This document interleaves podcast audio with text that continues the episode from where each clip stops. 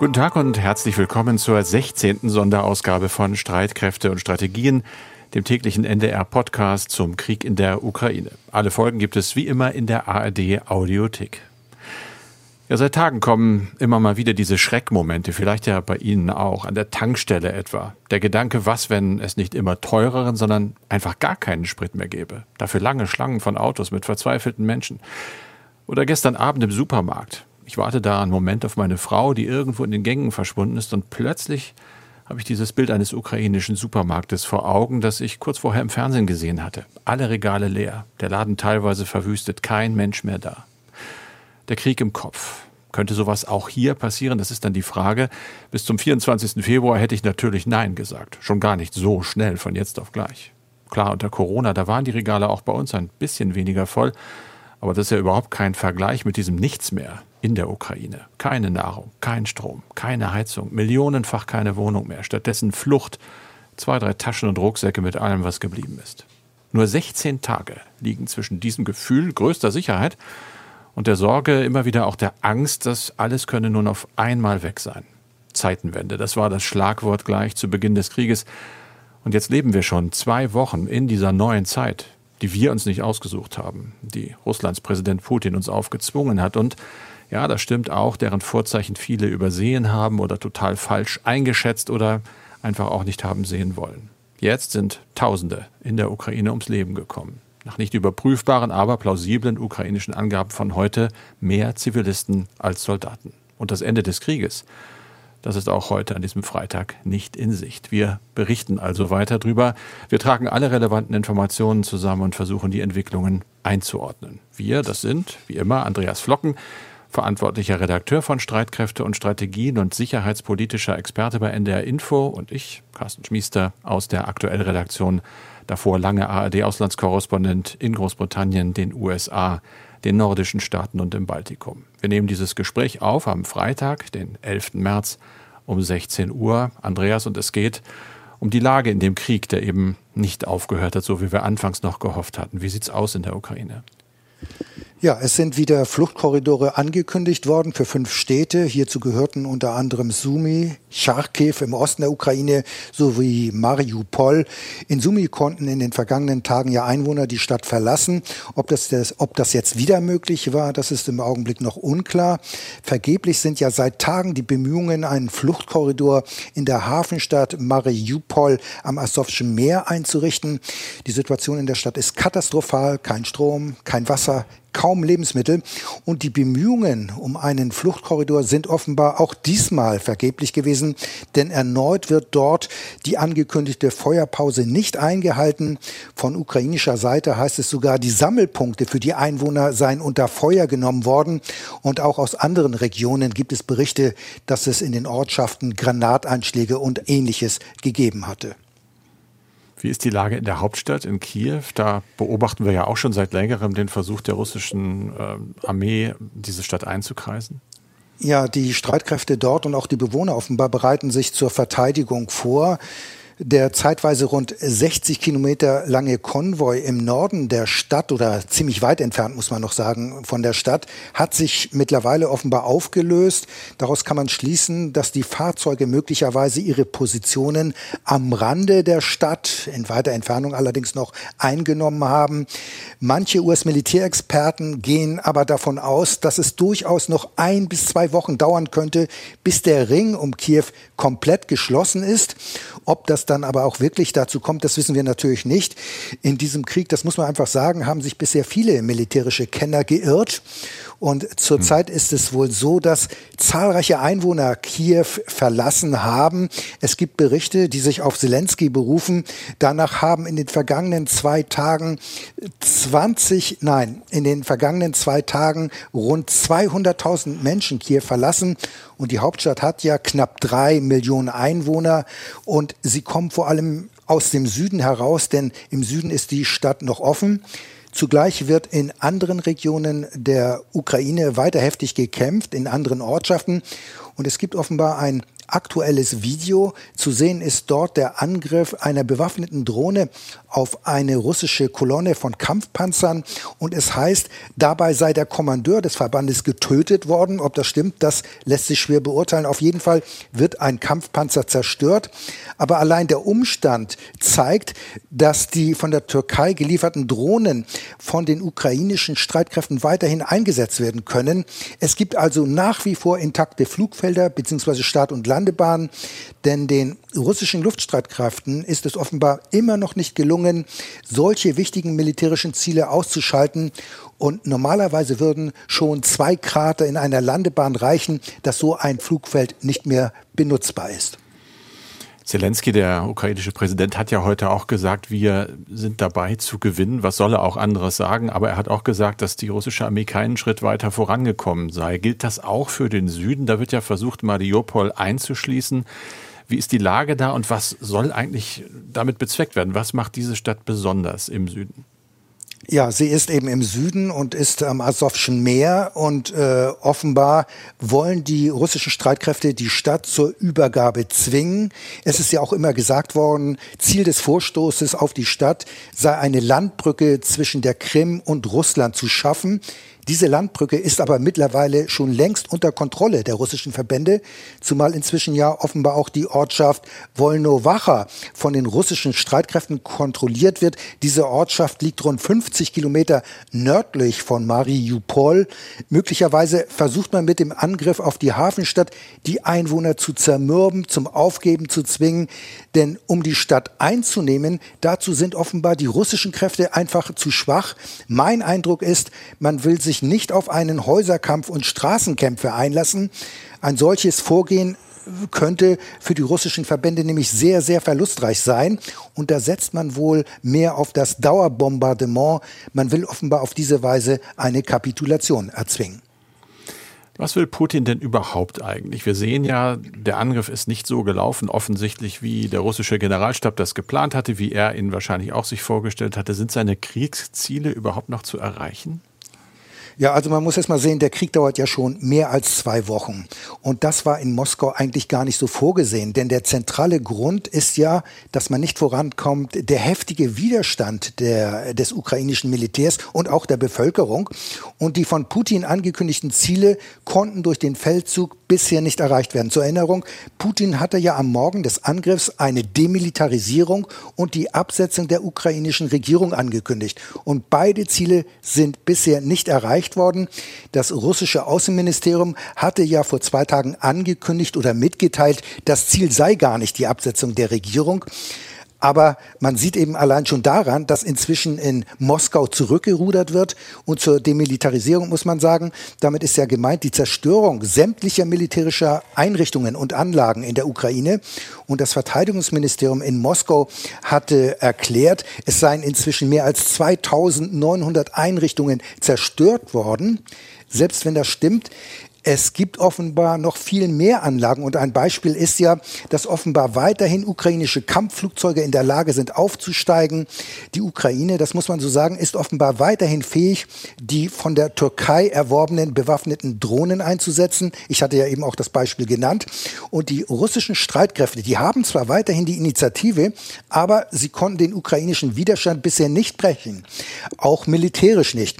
Dabei sind die Waffenlieferungen aus dem Westen für die ukrainischen Streitkräfte in meinen Augen erst ja. angelaufen. Es werden noch viel mehr Panzerabwehr, Raketen und Flugabwehrsysteme in das Land kommen, vermutlich vor allem über Polen. Und es sieht so aus, dass es den russischen Streitkräften bisher nicht gelungen ist, dies zu verhindern. Und das müsste doch eigentlich aus Sicht der militärischen Planer in Moskau eine vorrangige Aufgabe sein. Wenn Sie das nicht schaffen, was bedeutet das denn für die russische Politik? Streitkräfte, wissen wir, sind ja immer nur, zumindest auch aus deren Sicht, ein Instrument dieser Politik. Jetzt haben Sie schwache Streitkräfte. Ja, äh, Streitkräfte sind in der Tat ein äh, Instrument der Politik. Aber wenn die vorgegebenen Ziele bisher nicht erreicht worden sind durch die Streitkräfte, dann kann man natürlich aus russischer Sicht jetzt versuchen, militärisch nachzulegen. Also man versucht militärisch zu eskalieren. Oder aber man sucht nach einer politischen Lösung. Und Die russischen Streitkräfte haben allerdings grundsätzlich die Möglichkeit, militärisch zu eskalieren. Und die Zunahme der Bombardements und die verstärkten Luftangriffe auf Städte und Ortschaften, die wir jetzt erleben, sind möglicherweise eine erste Stufe dieser Eskalation. Aber ob dadurch die Kriegsziele letztlich erreicht werden, das ist in meinen Augen eher unwahrscheinlich, äh, denn Luftangriffe können durchaus den Widerstandswillen stärken. Das ist ja übrigens auch eine Erfahrung, die die Alliierten damals im Zweiten Weltkrieg mit Deutschland gemacht haben. Daher ist es durchaus denkbar, dass über kurz oder lang die Politik, die Diplomatie wieder ins Spiel kommt. Denn das eigentliche strategische Ziel von Putin ist ja, eine NATO-Mitgliedschaft der Ukraine zu verhindern. Wir dürfen das ja nicht ausblenden, dass die von Putin geforderten schriftlichen Sicherheitsgarantien letztlich der Grund für diesen Krieg sind. Und diese Forderungen, äh, neben anderen Forderungen, sind ja von der NATO und den USA abgelehnt worden. Putin will aber eine allgemeine Einflusszone, die er kontrollieren kann. Er will einen Pufferstaat. Präsident Zelensky hat ja angeboten, grundsätzlich über einen Neutralitätsstatus zu sprechen. Und ich denke, das ist ein möglicher Ansatz, auch wenn die Außenministergespräche am Donnerstag in der Türkei ein Fehlschlag waren. Aber der Druck auf Putin wächst. Auch er muss an einem Ende des Krieges interessiert sein. Schon allein wegen der offenbar dramatischen Verluste bei den russischen Streitkräften. Regierungsstellen in den USA gehen davon aus, dass inzwischen 5000 bis 6000 russische Soldaten getötet worden sind, Tendenz steigend. Und das das ist wirklich verheerend. Nur noch einmal zum Vergleich. In Afghanistan hat die Sowjetunion damals 15.000 Soldaten verloren, aber in zehn Jahren die gegenwärtigen Verlustzahlen in der Ukraine werden mit Fortdauer des Krieges noch weiter steigen und sie könnten letztlich, soweit würde ich schon gehen, auch das Putin-Regime ins Wanken bringen. Und vor diesem Hintergrund ist eine Äußerung von Putin interessant. Bei einem Treffen mit dem Präsidenten von Belarus, Lukaschenko, sagte Putin, es gebe bestimmte positive Veränderungen das sagten ihm seine Unterhändler und die Gespräche würden praktisch täglich fortgesetzt. Also das kann man durchaus als Signal sehen, dass Putin durchaus verhandlungsbereit ist. Also, wir werden sehen, ob die Diplomatie hier schon bald wieder ins Spiel kommt, Carsten. Mhm. Aber einer der Aspekte, die im Krieg in der Ukraine Grund für besondere Sorge ist, neben all dem menschlichen Leid, ist die Sicherheit der Atomkraftwerke im Land. Wir haben äh, immer auch darüber gesprochen. Zwei Standorte sind bereits unter russischer Kontrolle, die Ruine von Tschernobyl und das größte Kernkraftwerk Europas, Saporischja, äh, sind unter russischer Kontrolle. Carsten, die internationale Atomenergiebehörde IAEA e ist aber extrem besorgt. Sie schlägt Alarm. Carsten, warum? Wie gefährlich ist die Lage?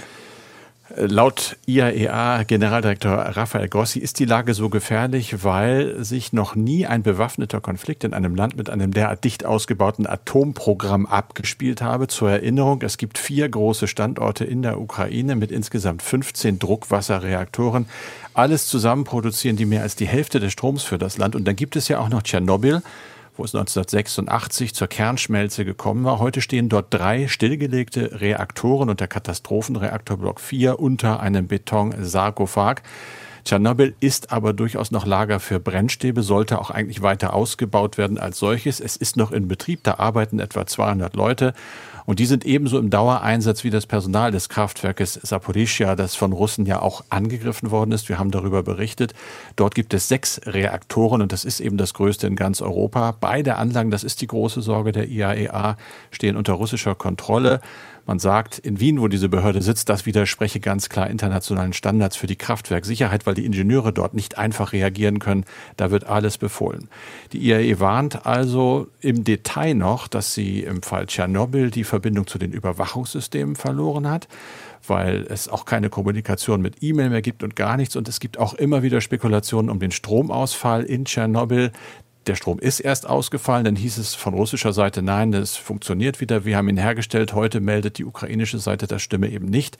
Es laufen dort wohl immer noch Notstrom-Dieselgeneratoren und das ist auf jeden Fall potenziell sehr gefährlich. Es hat dann gestern noch äh, geheißen, dass auch in Saporischia keine Überwachungsdaten mehr an die Behörde übermittelt werden in Wien und dass es wegen des Krieges eigentlich auch im Moment gar nicht möglich sei, Ersatzteile dahin zu bringen, Ausrüstung oder auch andere Fachkräfte. Das heißt, da tickt wirklich äh, eine Uhr. Das ist spitzengefährlich. Wir fragen uns natürlich alle, warum macht Russland das überhaupt? Warum besetzen die solche Anlagen? Warum sind da keine Sicherheitskreise drum gezogen worden? Das sind ja eigentlich zivile Ziele.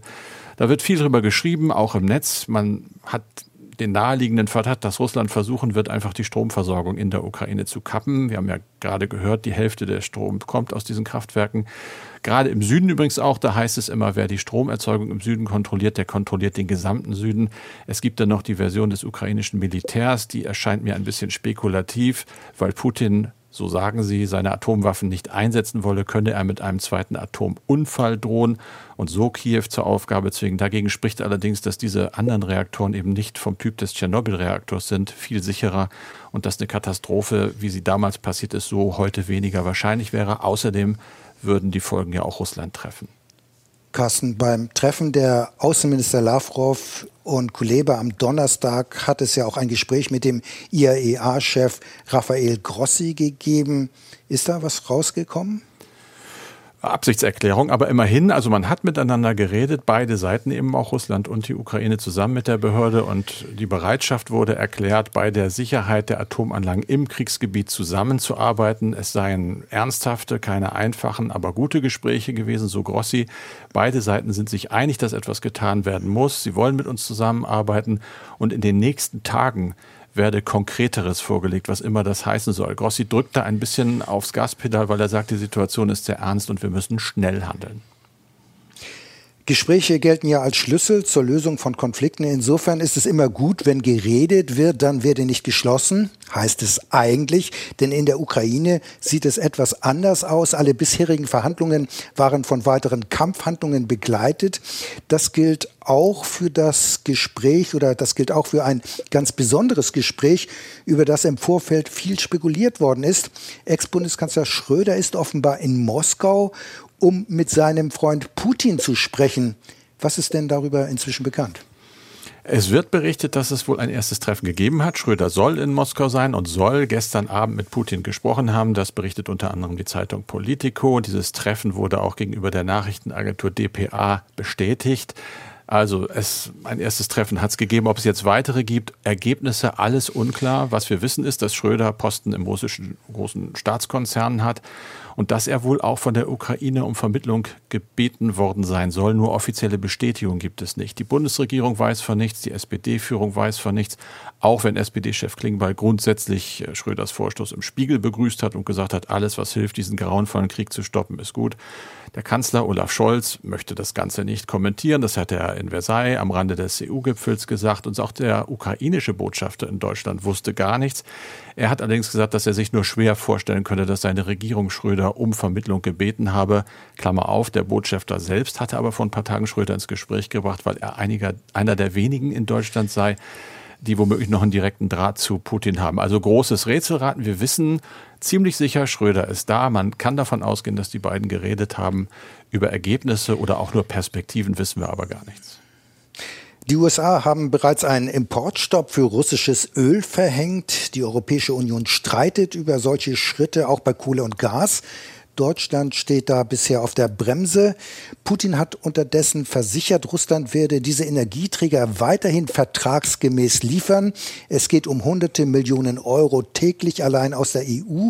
Carsten, Russland hatte zunächst damit gedroht, zumindest die Gashähne der Nord Stream 1 Pipeline zuzudrehen. Jetzt Putins Rückzieher, er braucht offenbar dringend Geld, oder?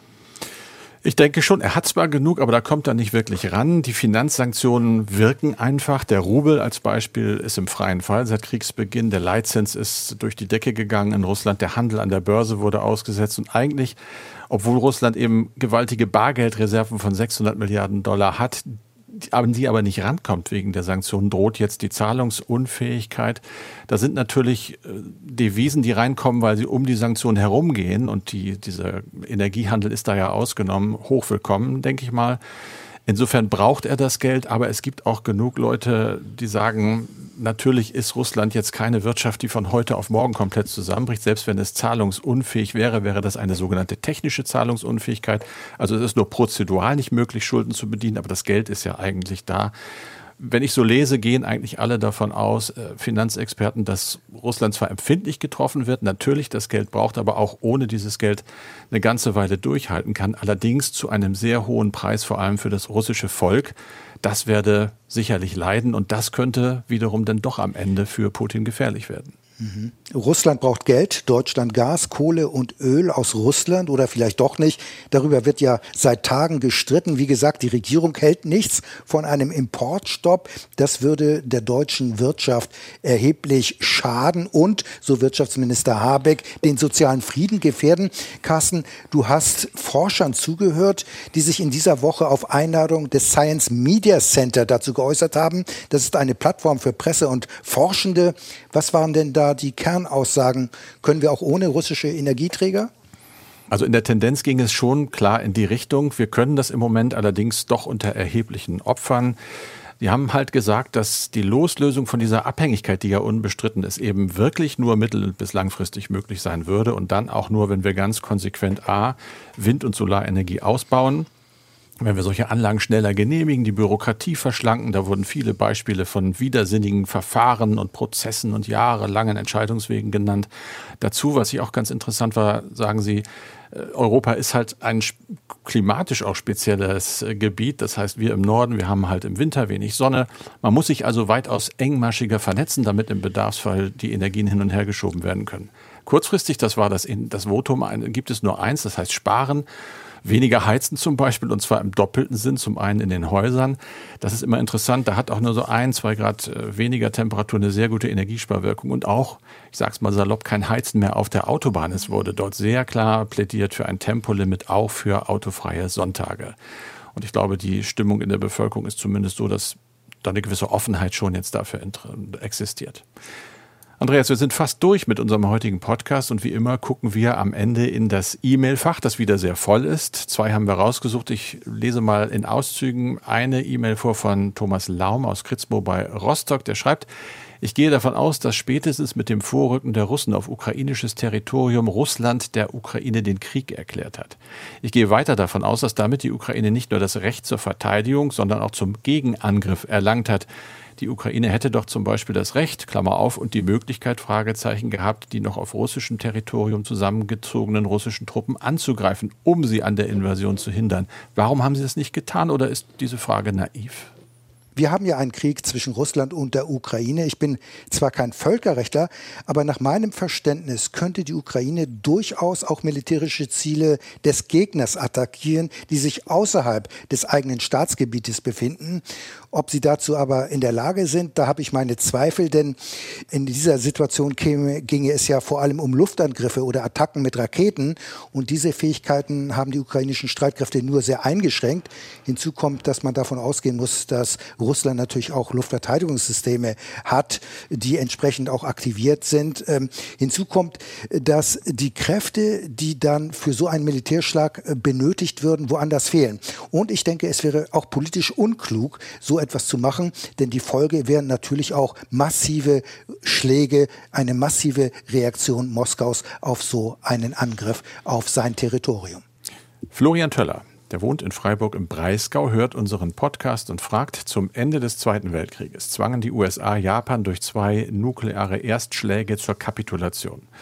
Was hindert Putin daran, dasselbe in der Ukraine zu tun? Vorausgesetzt, er hält an seinem Ziel fest, diesen Krieg zu gewinnen und angesichts der Tatsache, dass der Feldzug nicht nach seinen Vorstellungen verläuft und er zunehmend frustriert und verzweifelt ist, könnte dieses düstere Szenario zumindest in der Schublade von ihm sein. Wie würde die NATO und die Welt darauf reagieren? Dieser Gedanke, so Florian Töller, lässt mir keine Ruhe. Also ich denke, die Situation ist nicht vergleichbar mit 1945. Damals hatten die USA das Atomwaffenmonopol. Heute haben wir zwischen den USA und Russland ein nukleares Gleichgewicht. Und äh, Atomwaffen, insbesondere die strategischen Waffen, sind eigentlich Kriegsverhütungswaffen. Sie sollen einen Krieg verhindern. Nach dem Motto, wer zuerst schießt, der stirbt als Zweiter. Der Einsatz einer Atomwaffe in der Ukraine wäre in der Tat eine Katastrophe für alle Seiten. Die Folgen wären verheerend. Das gilt auch für sogenannte atomare Gefechtsfeldwaffen. Ich kann mir einen Einsatz von Atomwaffen trotz aller Drohungen überhaupt nicht vorstellen. Es würde auch überhaupt keinen Sinn machen. Russland hat ja noch ganz andere Möglichkeiten mit seinem konventionellen Militärarsenal. Danke dir, Andreas. Das war's auch schon wieder für heute von Streitkräfte und Strategien mit Andreas Flocken und Carsten Schmiester. Das Ganze wie immer auch als Podcast. Alle Folgen finden Sie in der ARD Audiothek und zum Schluss noch ein Hörtipp von mir. Natürlich sprechen auch die Kollegen, die ARD-Korrespondenten, zum Beispiel in London und Washington in ihren Podcasts über die aktuelle Lage in der Ukraine. Die Briten etwa haben die Ukraine schon sehr früh unterstützt, aber da gibt es jetzt auch viele Kritik und Hürden bei der Aufnahme von ukrainischen Geflüchteten. Hören Sie also gern mal rein in die Korrespondenten in London und ins Pendant aus Washington zum Beispiel in der Audio-App der ARD. Das ist die ARD Audiothek. NDR Info Streitkräfte und Strategien. Der NDR Info Podcast zur Sicherheitspolitik.